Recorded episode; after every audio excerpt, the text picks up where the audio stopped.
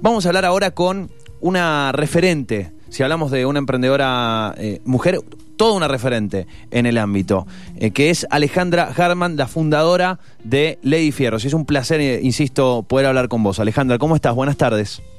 Hola Fernando, buenas tardes. Gracias por el honor es mío por por eh, tenerme en, en, tu radio y además de poder estar en contacto con la provincia de Mendoza que me encanta. ¿Te gusta? Eh, ¿Andás por acá? Me ¿Te gusta venir por a pasear por acá? Bueno, vos sabés que, que estuve hace poquito porque justamente vine a un evento, eh, fue un evento de Ford Sí. eh, que se hizo de eh, la presentación de la Ford Ranger hecha en Argentina para Latinoamérica. Sí. Eh, y se hizo justamente en Mendoza y luego hicimos toda una travesía probando eh, estas Rangers, así que tuvimos posibilidad hasta de visitar las bodegas. Ah, bien, bien, bien. Y además y el día nos tocó espectacular, así que...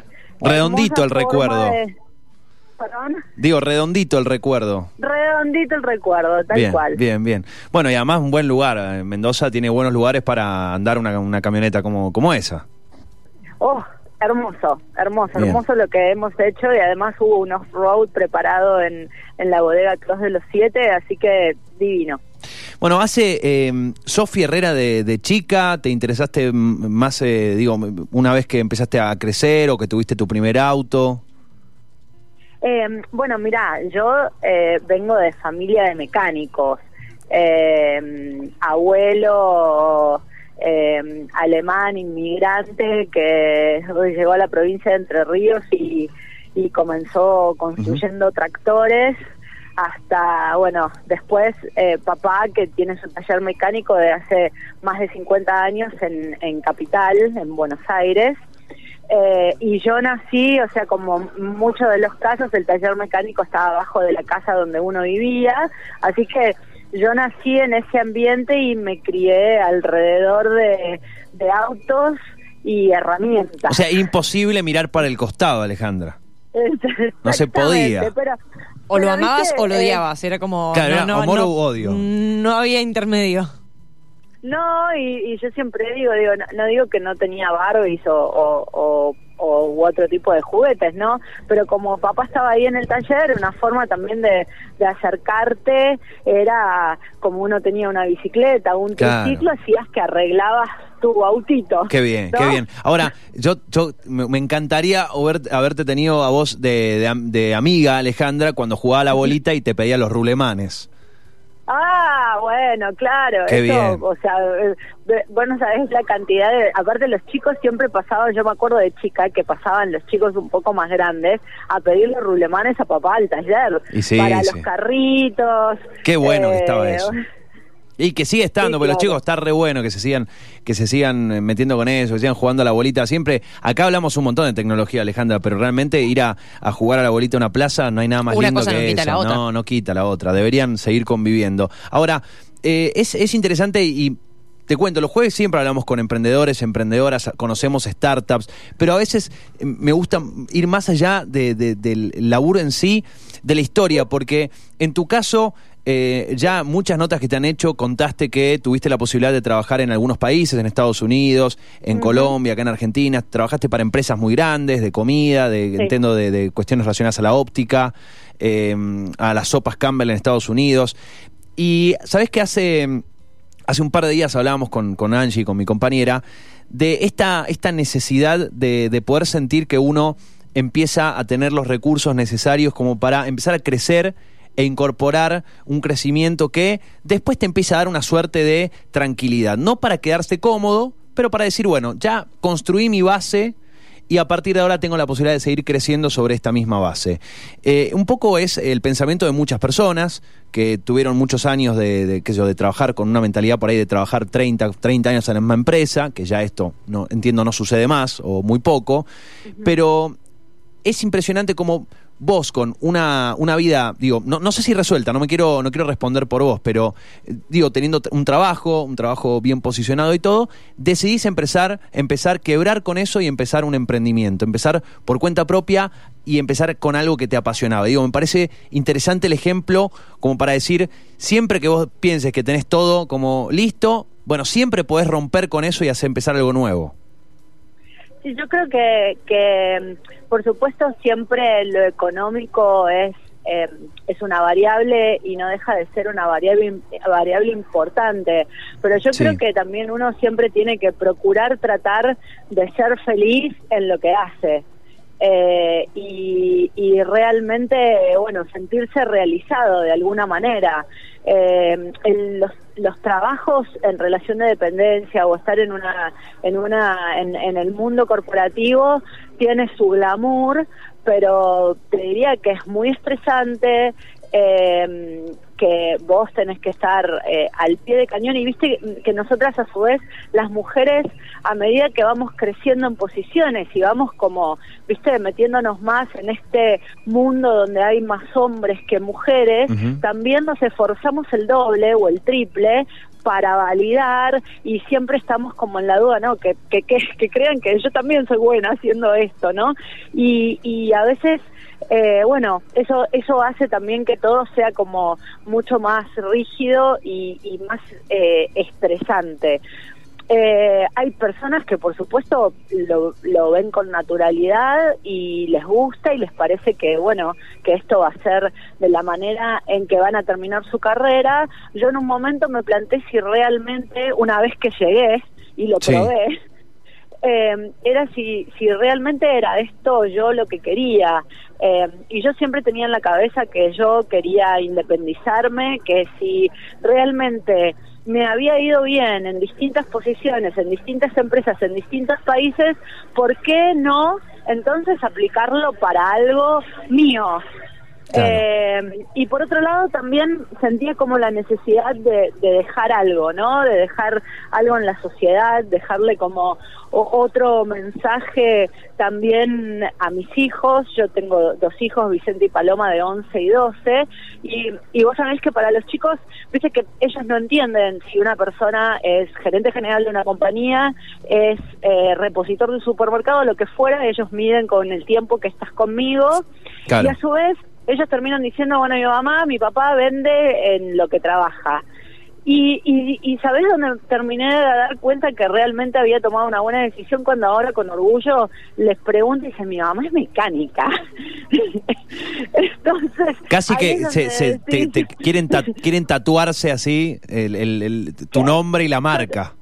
Como como que viste se, se puede se puede hacer Sí. cosas diferentes y ese, y ese es un buen mensaje también para darle a los chicos de, de vos no tenés que estudiar para estar en la oficina Eh, yo creo que también se viene toda una generación que, que va a ir mucho más rápido al, al emprendedurismo pero como muy bien decías para realmente poder eh, que, que, que una buena idea no es suficiente vos tenés que tener como un background atrás de, de, de experiencia como para que tu negocio termine siendo o tu em- emprendimiento termine siendo exitoso eh, en el tiempo. Pero volviendo a tu pregunta, bueno, o sea, un día dije, no, yo voy, eh, eh, estas son decisiones que uno toma a nivel de familia y también yo siempre me preguntaba cómo iba a evolucionar el negocio de mi papá, su taller mecánico, mi papá trabaja en el taller con sus 79 años Sí. eh, al pie del cañón, yo tengo un hermano, pero tiene otro otro otro negocio. Eh, y decía, bueno, pero si yo me meto acá en este negocio familiar, ¿de qué manera? ¿Qué, qué voy a estar acá atendiendo, diciéndola qué tal?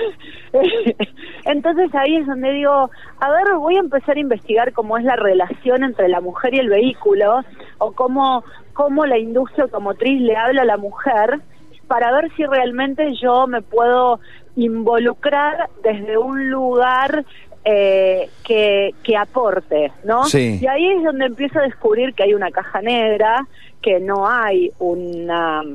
Y hagamos, una- hagamos una- perdón que te interrumpa, Alejandra, hagamos un Sí. repaso rapidísimo por las publicidades de eh, autos y camionetas en la tele. ¿Cuántas de esas publicidades el vehículo le está manejando un hombre? No sé si el 100, 99, el 90, el pero si no, ¿cómo? 99%. Si no el 100, es el 99. Eh, 99 y, y te voy a decir algo sobre ese punto que yo estoy teniendo conversaciones desde empresas petroleras hasta eh, eh, hasta automotrices. Mi discusión hoy es no me digan que tienen resuelto el tema de hablarle a la mujer porque en la publicidad del auto lo está manejando una mujer. Eso no es No, no, tal eh, cual. generar un vínculo. No, es, eso es como el primer paso o un reflejo de todo algo atrás, de todo, de todo un laburo atrás que finalmente en una publicidad se puede reflejar. Pero hay toda una cuestión con, con el- el- el- la, la mujer que maneja. Eh, De hecho, acá estaba viendo algunos datos, eh, no sé de cuándo son los datos, pero eh, creo que es de este año la nota. Eh, 30% de las mujeres son, o sea, de, de los 12 millones de autos circulando, aprox las que manejan eh, mujeres son 30%. Ahora, Sí, no llegamos al 30% Ajá. cuando en países como en Estados Unidos más de la mitad eh, son mujeres las que manejan. incluso vemos permanentemente, eh, en, eh, y esto es reuniones con amigos, es como el hombre que, y, y esto también hay que revisarlo, y, y no es necesariamente como cansar todo el tiempo el mismo tema, pero hay que, hay que revisar como cada cosita, cada nicho, es como que si la mujer maneja y el hombre se baja del lado del acompañante cuando van a un lugar, no está tan bien visto, ¿viste? Es como decís, para un poco, para un poco. Esto Eh, es poco natural. Claro, ¿Por, por qué no? ¿Por qué no puede ser así? Y, y tenemos como conceptos que a veces los naturalizamos tanto que no nos damos cuenta, pero fíjate, yo es- el otro día hacía este ejercicio, incluso antes de, de- de proponerte que charlemos, de ver cuántas personas en una calle que vivan una mujer y un hombre manejando, de cuán- o sea, perdón, que iban una mujer y un hombre en el auto, ¿cuántos autos iban un hombre manejando? Nada, el 97%. Sí. Bueno, sabes que justamente esta estadística y muchas otras, porque yo para lanzar este proyecto me hice también mi- mis investigaciones Sí. de mercado, y además de, de este tema del- de la poca cantidad de mujeres que hay al volante, que yo igualmente siempre les digo, no le echemos la culpa a nadie. Le digo, eh, este es un lugar que por comodidad, porque el tema no nos gusta o por lo que, lo que fuera hemos cedido el espacio y como todo cuando uno cede espacio lo toma otro. Eh, pero estamos ahora en un momento donde la mujer se está empoderando de tantos temas que digo, este es el momento de que también se empoderen del auto. Vos sabés que de, de las mujeres que tienen vehículo, solo el 50% se anima a llevarlo personalmente al mecánico. El resto se lo delegan a un hermano, un amigo, un Al marido, eh, un novio, un tío, un padre. ¿Por qué? Porque es, no, eh, no me gusta el ambiente o me da miedo que se rían de lo que yo les voy a, a decir que creo que es el problema Sí. que tiene el vehículo. O eh, que- que te me metan cualquier. Es, es muy condescendiente también. eh, la forma en que te hablan. Es como. Dan por hecho que no vas a entender. Ah, Es de, como ba- que el de supuesto, base. El sí. supuesto, la base es no va a entender. Mira, te- em, eh, mira, Angie, dijiste algo. Hoy estaba eh, eh, haciendo una nota con la gente de Autos por TV, de- el programa de Cocho López, y justamente la chica que me hacía la nota me decía, Ale, ¿vos podés creer que fui a buscar un auto? Y cuando lo tengo que sacar, que era de caja automática, el del lugar donde lo saco me dijo, ¿alguna vez manejaste caja automática? Me- no. Ah, bueno, porque salís de acá, das la vuelta y te das el palo. ¿Qué comentario es ese? Claro. Sí, sí, sí, bueno, es- y- al, es- al- al punto de Angie, ¿no? Es como que, que, que directamente no, no te dejan ni la posibilidad Claro, ni, de ni la, ni la duda. o sea, tirame una pregunta. Si es que no la sé, no la sé. Listo, fantástico. O sea, soy humano, puedo no saber alguna cosa. Ahora, no asumas que no voy a saber.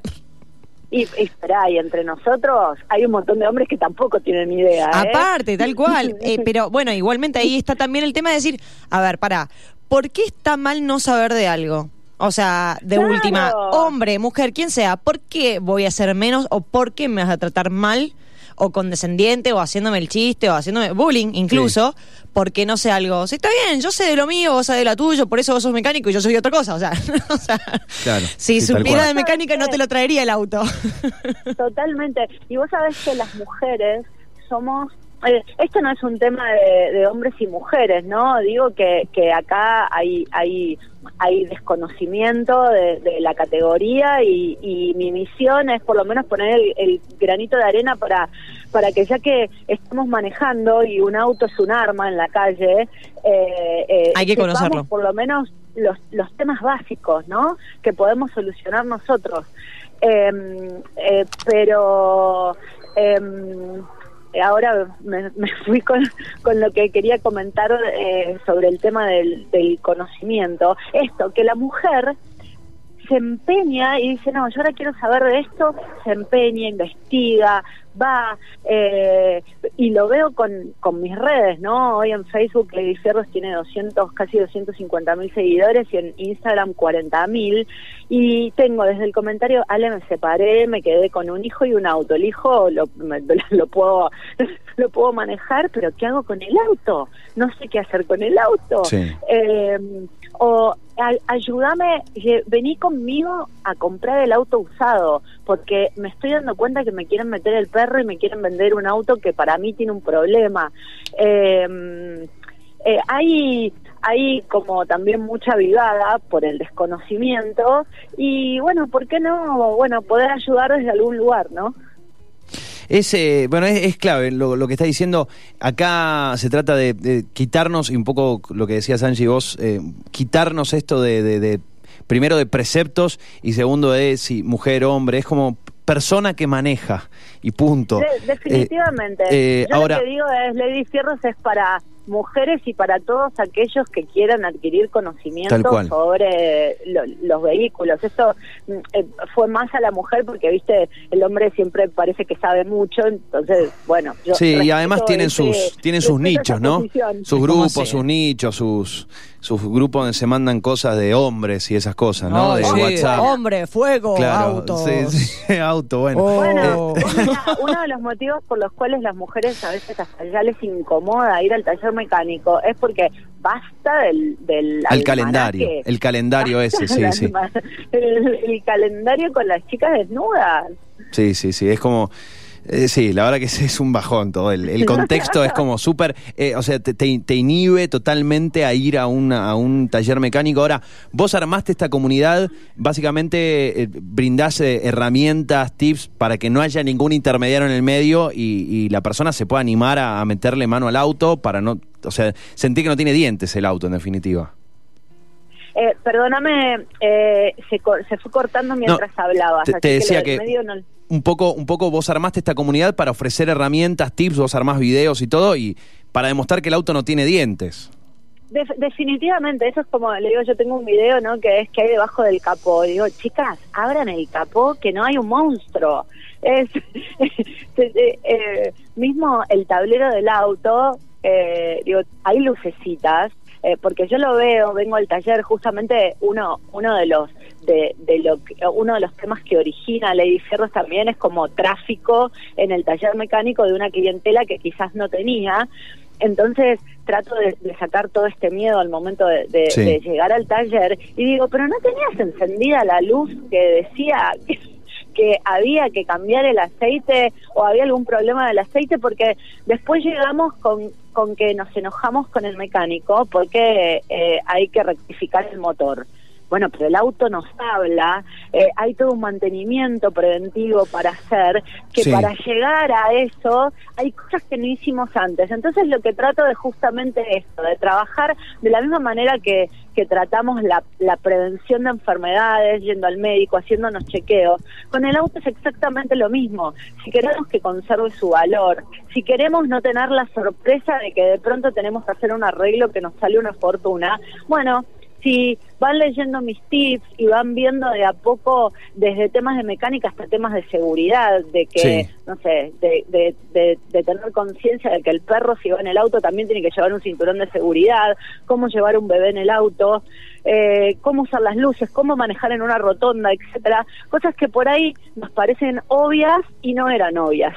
Bueno, y no son obvias y es como vos decías más temprano, el, el, es, cuesta mucho eh, tomar conciencia de lo peligroso, el peligro que, digamos, potencial eh, que significa manejar un auto. O sea, podés Sí. manejarlo muy bien y, y ser respetuoso y tenerle respeto y un montón de cosas y puede no pasar nada. Pero Sí. lo, todo lo que puede pasar es muy grave, entonces hay que estar muy conscientes a la hora de manejar.